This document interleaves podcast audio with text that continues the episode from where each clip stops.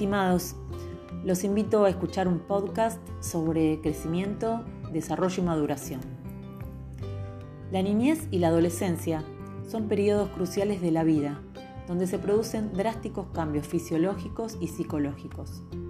Asimismo, se establecen los hábitos y estilos de vida, saludables o no, los cuales van a influenciar el comportamiento y estado de salud en la adultez. Una característica destacada del periodo de crecimiento y desarrollo es la gran variabilidad en la edad de iniciación de los cambios corporales y la aceleración de la velocidad de crecimiento. En tal sentido, vemos comúnmente que la edad cronológica se utiliza, por ejemplo, en los deportes, para agrupar a los niños por edades, en categorías. Sin embargo, individuos de la misma edad cronológica pueden diferir notablemente de la maduración biológica. Esta maduración se refiere al progreso hacia un estado de madurez y varía en tiempo y ritmo. Dependiendo de estas variables, los niños se considerarán biológicamente adelantados de su edad cronológica, llamados también maduradores temprano, a tiempo, maduradores medios, o retrasado con respecto a su maduración biológica, individuo de maduración tardía. Es por ello que vamos a describir estos cambios se producen durante la niñez y la adolescencia y los periodos en que ciertas capacidades condicionales tienen una entrenabilidad favorable para su desarrollo, aunque todas se deben desarrollar y mejorar en todas las etapas del curso de la vida.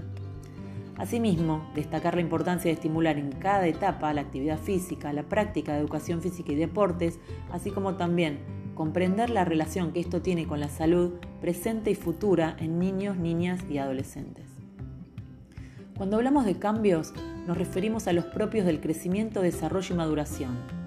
Estos son términos que se utilizan para describir los cambios que se producen en el organismo desde la concepción hasta la adolescencia. El crecimiento se refiere al incremento del tamaño del cuerpo o de algunos de sus componentes. Es heterogéneo e incluye cambios en el esqueleto, los músculos y la masa grasa, los órganos corporales, etc. Es así que diferentes segmentos del cuerpo crecen a diferentes ritmos y en diferentes momentos, lo que da lugar a una alteración de las proporciones del cuerpo. Es un fenómeno característico de la infancia y se encuentra relacionado con factores genéticos, neuroendocrinos y ambientales. Alrededor de los 9 o 10 años de edad en las niñas y los 10-11 años de edad en los niños, la tasa de crecimiento en altura se acelera y esto marca el comienzo o despegue del brote de la adolescencia, un periodo de crecimiento rápido que es muy variable entre los individuos. Con el inicio del crecimiento acelerado, la tasa de crecimiento aumenta hasta que alcanza un pico de máxima velocidad de altura, también llamado Peak Height Velocity. Este es considerado un excelente indicador del tiempo de madurez.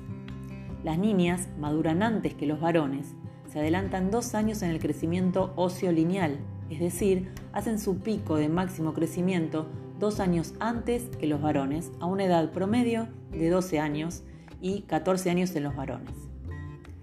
El desarrollo implica la diferenciación de las células en relación a la función a desarrollar y refleja los cambios funcionales que ocurren en el crecimiento, como por ejemplo las funciones cardíacas, endocrinas y sexuales. Finalmente, la maduración se refiere a los procesos de transformación hacia la forma adulta, siendo un concepto más funcional definido por el sistema o función considerada. En este sentido, la estimación del grado de madurez puede ser calculada por medio de la edad ósea y por la estimación del desarrollo de las características sexuales. La estimación de la edad ósea se realiza por las características de los núcleos de osificación. Se considera de importancia el momento de aparición, la forma y la fusión de la epífisis con la metáfisis, hecho que implica la desaparición del cartílago de crecimiento.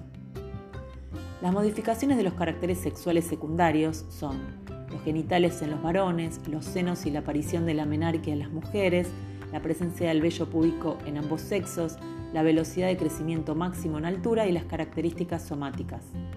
Cada característica pasa por una serie de cambios a medida que el individuo pasa de la prepubertad y a través de la pubertad al estado de madurez. Los cambios que se han resumido son cinco. Son las cinco etapas descritas por Tanner. que marcan el paso del estado inmaduro, desde la etapa 1, al estado maduro, etapa 5. Es importante aclarar que las características sexuales secundarias suelen ser evaluadas por un médico en un examen clínico. La edad de la menarquia o primera menstruación es el indicador más comúnmente utilizado para medir el momento de la maduración sexual en las niñas. La pubertad masculina no tiene un evento fisiológico evidente correspondiente.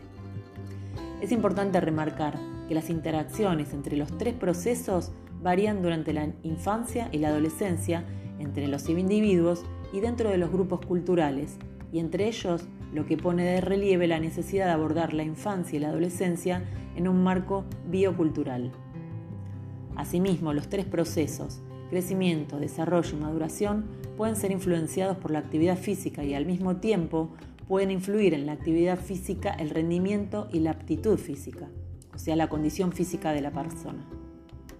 En ese sentido, el desarrollo ontogénico de la función motora y las capacidades condicionales en la niñez y la adolescencia implican periodos críticos o sensibles. Durante estos periodos, el desarrollo ontogénico alcanza un nivel cualitativamente nuevo, el cual provee oportunidades para el ulterior mejoramiento de un órgano, tejido o función. Estos periodos son sensibles, dado que las acciones que estimulan el desarrollo y causan efectos vulnerables son altamente eficaces y resultan periodos fundamentales de disposición máxima en las habilidades individuales para manipular con éxito las demandas del aprendizaje y otras situaciones. Por lo tanto, en términos pedagógicos, los periodos sensibles se definen como periodos finitos de tiempo durante los cuales el niño o adolescente se torna más sensible al aprendizaje de una habilidad específica. Actualmente eh, hay modelos de desarrollos que ponen el énfasis en enfocarse en varios componentes de la aptitud física en las diferentes etapas del desarrollo de un niño. También ofrecen un enfoque comprensivo para el desarrollo de la aptitud física, proporcionando a los educadores físicos y entrenadores una visión general del desarrollo físico al tiempo que identifica cuándo y por qué se debe enfatizar el entrenamiento de cada componente de la aptitud física. Algunos puntos eh, esenciales son la gran variabilidad en la maduración biológica entre niños y niñas de la misma edad cronológicas pone de relieve la limitación de utilizar la edad cronológica como determinante en la prescripción del ejercicio. Se recomienda el control regular de la madurez biológica y tener en cuenta la edad de entrenamiento a la hora de prescribir ejercicio en la población pediátrica con el objetivo de prevenir lesiones, diseñar e implementar programas seguros y efectivos. Cualquier detección de talentos debe reconocer y tener en cuenta la variación del rendimiento asociada con la madurez. En consecuencia, los niños menos maduros pueden no ser seleccionados a pesar de ser habilidosos o pueden abandonar el deporte por falta de éxito. Probablemente los niños de maduración temprana tengan más oportunidades de recibir entrenamiento de atención. Mediante indicadores de madurez los entrenadores deben hacer valoraciones sobre el rendimiento, teniendo en cuenta el grado de madurez. Las diferencias pueden comenzar a partir de los 6 años. Se ha demostrado que el desarrollo natural de numerosas variables de rendimiento alcanzan su punto máximo en torno al pico máximo de ganancia en peso y altura, por lo que los profesionales no deben suponer que las ganancias rápidas en esta etapa se deben solo a intervenciones utilizadas en el entrenamiento. Muchas gracias.